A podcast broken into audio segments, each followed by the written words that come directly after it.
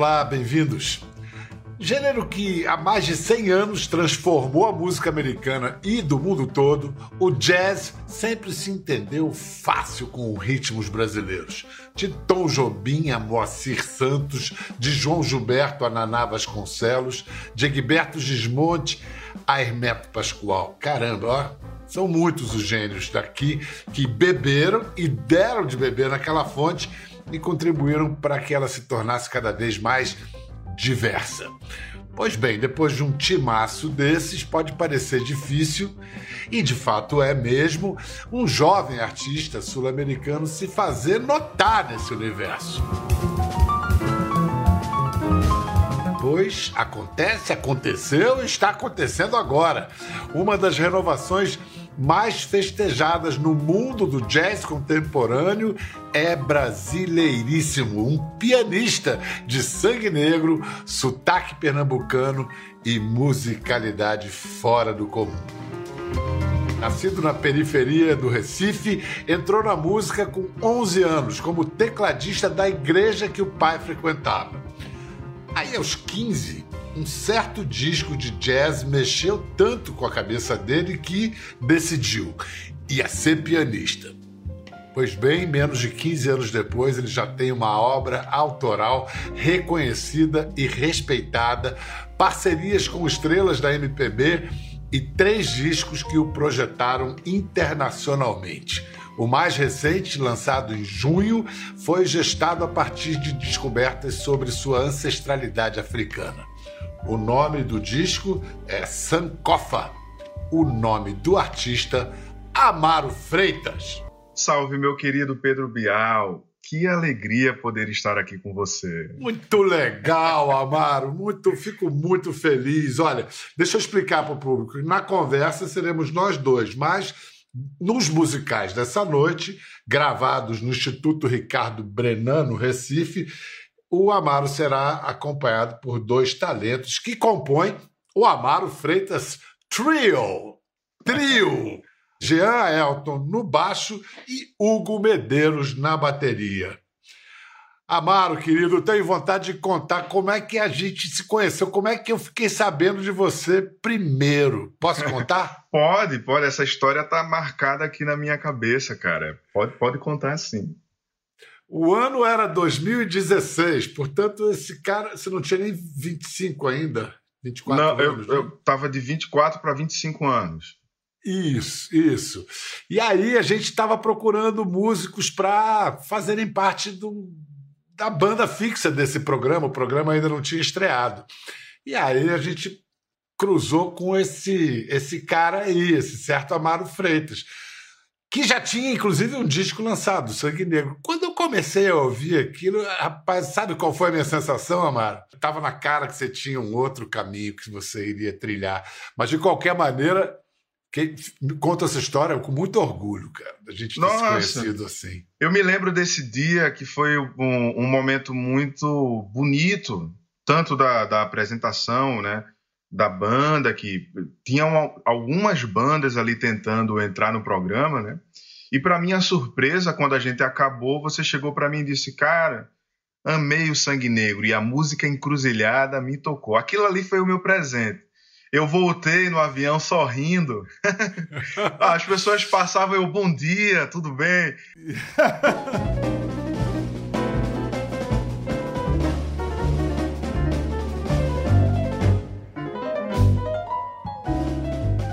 E foi um disco que você fez, o Sangue Negro era um disco que você tinha feito na raça, independente, né? Produção independente. Total, Bial. É um disco que é, talvez a minha, minha maior virtude tenha sido a sabedoria nesse disco. Porque era um disco onde eu ainda não era um cara muito experiente no estúdio. É, e era uma pessoa muito jovem tocando com pessoas mais velhas que eu. E essa atenção de entender é, que eu sozinho não dava conta foi muito importante para a época. Então, eu gravei em um bom estúdio com ótimos músicos, com um produtor muito bom, e tudo isso contribuiu gigantemente para o lançamento do Sangue Negro. Mas também, desde de muito antes, quando eu percebo que o meu pai não, não teria condições para investir em mim, porque ele já sustentava a nossa família e o dinheiro não dava, aquilo já me alertou para um momento que, velho, eu preciso saber administrar o meu dinheiro. Você falou do seu pai. É, foi ele te levando para a igreja com ele que, que despertou a, a, sua veia musical. Você, você tocava o que na igreja? Era, era teclado mesmo? Sim, eu comecei na igreja. É, na verdade, eu fui criado nesse ambiente evangélico, né, que, por sinal, é um, um ponto de fuga dentro da comunidade, né, que te dá essa dignidade. Eu acho que hoje eu questiono a igreja em vários lugares, mas eu também sei da importância da igreja na comunidade. Né? E aí a gente começa, a igreja tem muito dessa educação musical, da, dos hinos da harpa cristã, que tem tudo a ver com o lirismo europeu, né? mas também por ser uma igreja de periferia e dentro da periferia ter pessoas na sua maioria pretas, a igreja tinha esse movimento do corpo que vem muito da África. Então, a gente tinha o forró, é, não é? a gente tinha os ritmos tradicionais de Pernambuco acontecendo na igreja. Então, era, era esse misto da, dos inários com é, essas tradições nordestinas que tem tudo a ver com as tradições afro-brasileiras. E eu comecei nas crianças, cantarolando, até que um dia o meu pai ele quis montar uma banda em Nova Descoberta, numa igreja no Alto do Progresso. Né? E ele me ensinou primeiro bateria. E eu gostava muito de bateria. Antes disso, eu tinha feito uma bateria com os baldes da minha mãe, fazia o maior barulho, era aquela agonia. É, mas na igreja, todos os meninos queriam tocar bateria. Era um instrumento sedutor. E ninguém queria tocar o teclado foi quando meu pai chegou para mim e fez: pô, você não quer aprender o teclado? Eu, não, isso é muito chato, tocar com as duas mãos, ter esse equilíbrio, né, essa coordenação. Ele tenta, eu fui tentando, fui estudando, fui gostando, e aquilo para mim virou um, uma brincadeira. Enquanto os meninos estavam empinando pipa, jogando bola, brincando de bola de gude, de peão, eu estava no quarto tentando ser criativo no teclado. Até o momento que chega o Conservatório Pernambucano, eu faço a prova para o Conservatório quando eu tenho 15 anos, que eu também descubro o, o trabalho do jazz de Chicoria. Eu passo só seis meses no Conservatório, porque meu pai não tinha condições de pagar nesse período 30 reais e eu quero, eu quero voltar agora passo a passo, porque essas histórias são muito boas. O que, que veio antes? O seu amigo emprestar o disco do Chick Corea ou o conservatório? Antes, primeiro me veio o, o DVD do Chick Corea. E aí, quando você ouviu, que aconteceu na cabeça do adolescente? Cara, eu tava tocando aquelas harmonias perfeitas do inário da igreja, né? Tudo muito harmonioso, mas tudo muito tonal. Enfim, quando eu vi o trabalho de Chick Corea, aquilo ali veio para mim como várias possibilidades.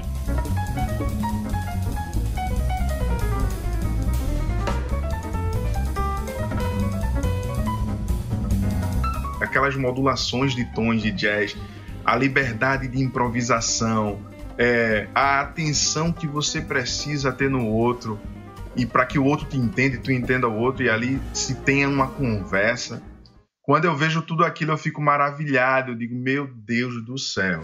Agora sim, aí, aí você vai ao conservatório. Eu sei que quando você foi ao conservatório, você descobriu duas coisas. Primeiro, você assustou todo mundo. Como? Eu chego no conservatório essa relação da igreja com o ouvido, na igreja a gente não estudava partitura, na igreja a gente não tinha uma aula de teoria musical. Na igreja era perceber a voz, tentar entender onde era o tom e a partir daquilo começar a tocar a música. Quando eu chego no conservatório, a maioria dos alunos da minha idade estava estudando partitura. Né? E quando eu escuto as pessoas tocar aquela música, eu dizia ao professor: eu consigo, eu consigo identificar os acordes que estão sendo tocados aí. E todo mundo dizia: Não, é impossível. Como assim você identificar os acordes? Eu, não, eu identifico. E aí a menina, eu vou ficar de costas aqui. Eu fiquei de costas. Era uma pianista, uma, uma jovem pianista. Ela tocava música eu dizia: Si diminuto, Dó menor, Lá bemol 7, Fá menor 6. Cara, e aí a gente chega à, à, à história que você já tinha se adiantado. Você chega no conservatório revela-se um talento extraordinário, mais que um talento, um dom, uma vocação, mas custava quanto para você estudar no conservatório? 30 reais por mês, Pedro Bial. Esse era o valor que custava, mais as passagens, que eram duas vezes por semana o curso. E infelizmente a gente. Você não tinha. É, a gente conseguiu o primeiro, segundo mês, depois de seis meses, eu não tinha como fazer a minha matrícula novamente no conservatório. Aí, deixa eu contar para eles como é que você fez, e você me corrija se eu estiver errado. Amaro, então, foi se virar. Ele trabalhou em call center, depois ele conseguiu uma bolsa de estudos numa outra escola, virou músico da noite, fez faculdade de produção fonográfica e aí gravou o primeiro disco Sangue Negro, aquele que quando eu ouvi falei, opa, tem coisa aí. Mas ainda no meio dessa história to toda, olha só o que o destino apronta. Olha só quem passa em Olinda para fazer um show.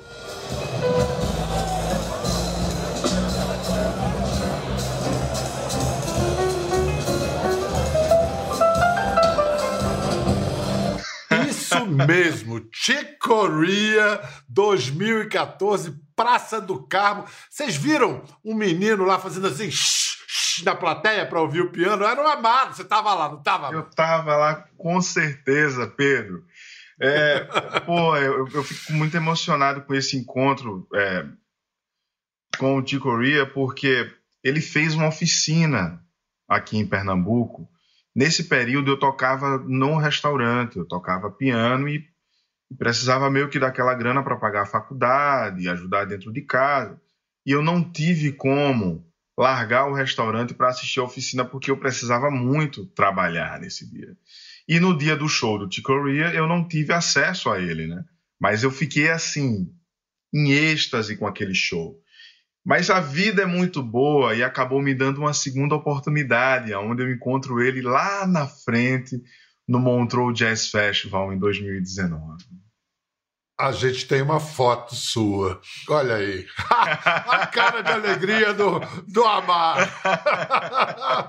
que maravilha. Vem cá, você conseguiu falar alguma coisa ou travou na hora? Não, eu consegui falar, Pedro eu fiz aquele exercício de respiração e consegui falar. Para a gente entender melhor aí o jazz de Amaro e o que ele representa de, de renovação, de novidade no jazz mundial, é, vamos ver é, algo fundamental no sentido assim de fundamentos né, da, da arte do Amaro, que tem todas essas referências do jazz, mas mistura com esse tipo de referência brasileira.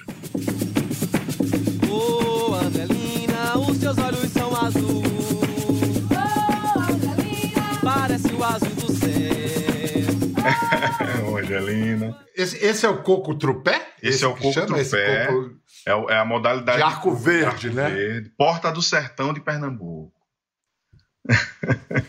Cara, que coisa linda, que coisa linda.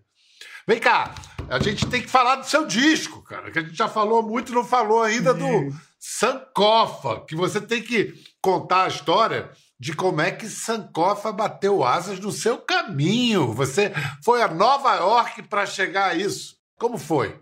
É, Sankofa celebra para mim é, um momento mágico do trio e de um quarto elemento que é muito importante também para o nosso trabalho, que é o meu empresário.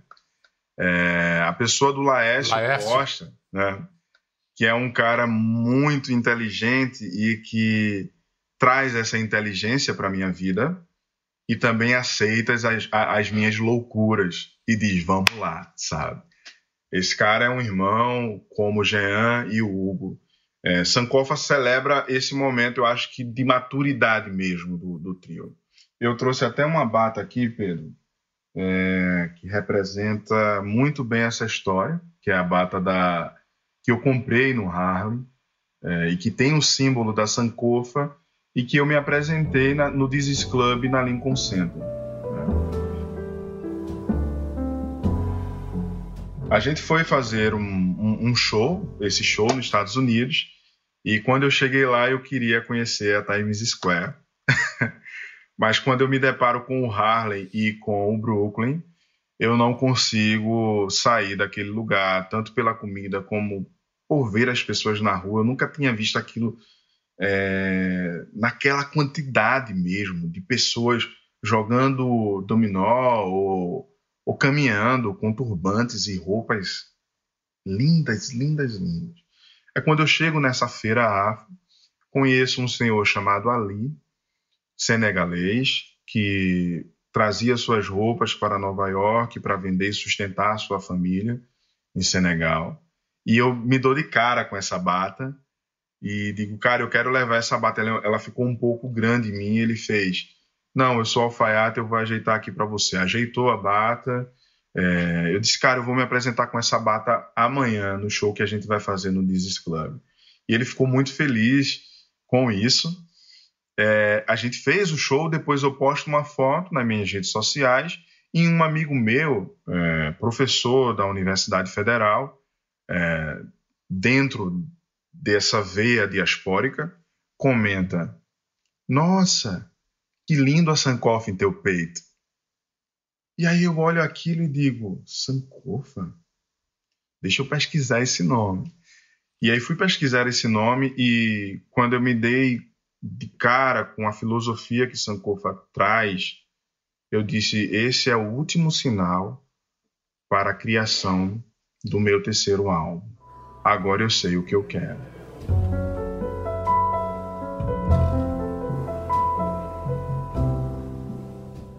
o Sankofa, a, a, simbologia, o impacto simbólico dele é porque ele é um pássaro que, que, que voa com a cabeça virada para trás, é isso? É exatamente isso. Ele, é, é, ele pode ser tanto representado por esse pássaro que voa com a cabeça voltada para trás, como também pode ser celebrado num símbolo que forma um coração, que vai fazendo meio que fechando, eu não sei dizer direito esse símbolo, mas a gente tem muito isso dentro das grades, né, dessa coisa das grades das casas brasileiras. Né? Volutas, né? Volutas, exatamente. É. Que é, é, é ao mesmo tempo que você olha para o futuro, você também olha para o passado. E isso tem tudo a ver com a história que nos foi negada. Né? O Brasil não contou a verdadeira história sobre o Brasil. Né? Eu não estudei na história é, quando eu fazia escola de base, é, Teresa de Benguela, Bacuacua, Abdias. É, eu não estudei nenhum desses personagens que elevassem o nosso povo ou a nossa história como homem negro. Bacuacua, quem foi, por exemplo? Bacuacua, ele foi um príncipe africano, chega aqui em Pernambuco primeiro, escravizado, consegue sobreviver né, a essa travessia que já é, tipo, durante esse período que Bacuacua chegou aqui, vários negros morreram. É, e Bacuacua ele chega aqui em Pernambuco começa a trabalhar como padeiro para um senhor. E essa história me emociona muito porque o meu pai sustentou a nossa família como padeiro, sabe? E é muito interessante você pensar em Bacuacua e pensar em meu pai, porque o meu pai, a nossa apresentação está sendo no Instituto Ricardo Brenan, né, especial para o Pedro Bial. É, e o meu pai construiu o instituto. Isso é muito importante, sabe, Bial? Meu pai, pedreiro, construiu aquele castelo. Depois de 15 anos, eu fui convidado para tocar no aniversário do castelo como uma das, uma das atrações principais. E quando a gente volta para a história do Bacuacua, a gente vai ver que esse homem ele vai descer para o Rio de Janeiro, ele vai trabalhar no porto, do porto ele consegue chegar nos Estados Unidos, que está no momento do apartheid. Primeira palavra que ele aprende é free, né? E Bacuaco nos Estados Unidos se alfabetizou com essa nova língua, foi para o Canadá, escreveu a sua autobiografia, é o único ex-escravizado que escreveu a sua autobiografia. Ele vai para, para Londres, né? e de Londres ele tem a intenção de voltar para a África para conscientizar o máximo de jovens possível sobre o que é esse mundo. Para mim, Bacuaca fecha muito bem a história da ancestralidade, sabe? Que história extraordinária. Então, por mais que as histórias não tenham sido nos contadas, mas a gente se questione aí onde entra a Sankofa, tipo, por que eu quero isso? Por que o meu corpo reage desse jeito? Por que o meu cabelo é assim? Por que eu não posso fazer isso? Por que me tratam assim? E aí, quando você começa a buscar a tua ancestralidade, tu percebe que isso faz parte de um conjunto de coisas e que muitas pessoas existiram para que tu hoje estivesse aqui. Eu fico muito emocionado porque, ao mesmo tempo que o meu ancestral me fortalece, um dia eu também serei um ancestral de alguém. Então existe essa responsabilidade sobre mim e sobre os meus atos para que a gente possa ter um melhor futuro. E você está deixando isso em registros belíssimos que, que falam para todas as línguas. A história de Bacuaco está na terceira faixa do disco Sankofa e a gente vamos ouvir o Amaro Freitas Trio tocando Aieye. Alguma coisa para falar sobre Aieye? Vamos celebrar. vamos nessa.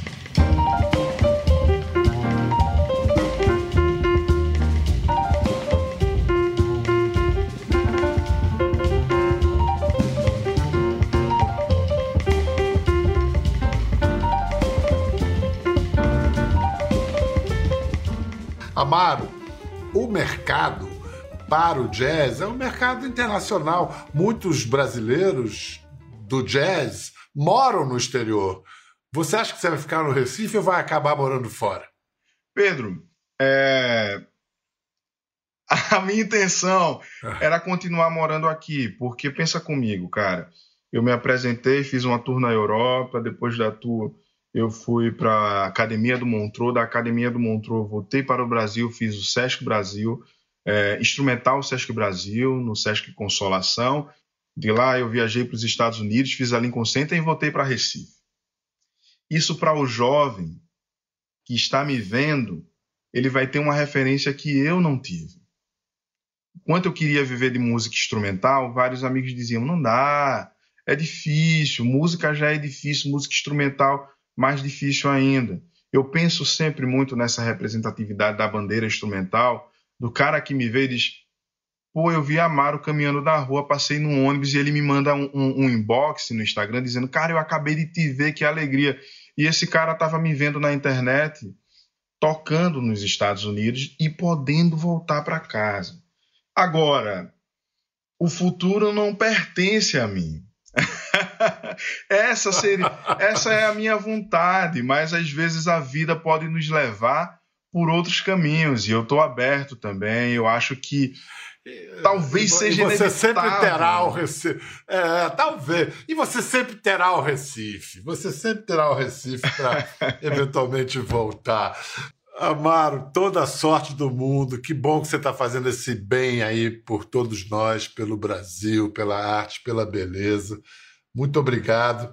A gente vai terminar ouvindo mais um, um número do Amaro Freitas Trio Vila Bela. Obrigado, meu irmão. Um abraçãozão mesmo, daqueles de antes da pandemia que a gente abraçava para valer.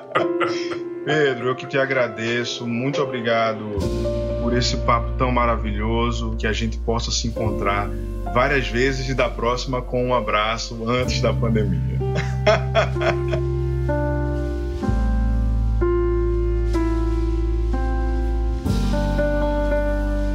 Ficou curioso para ver as imagens do programa? É só entrar na página do Conversa no Globoplay. Tá tudo lá. Até a próxima!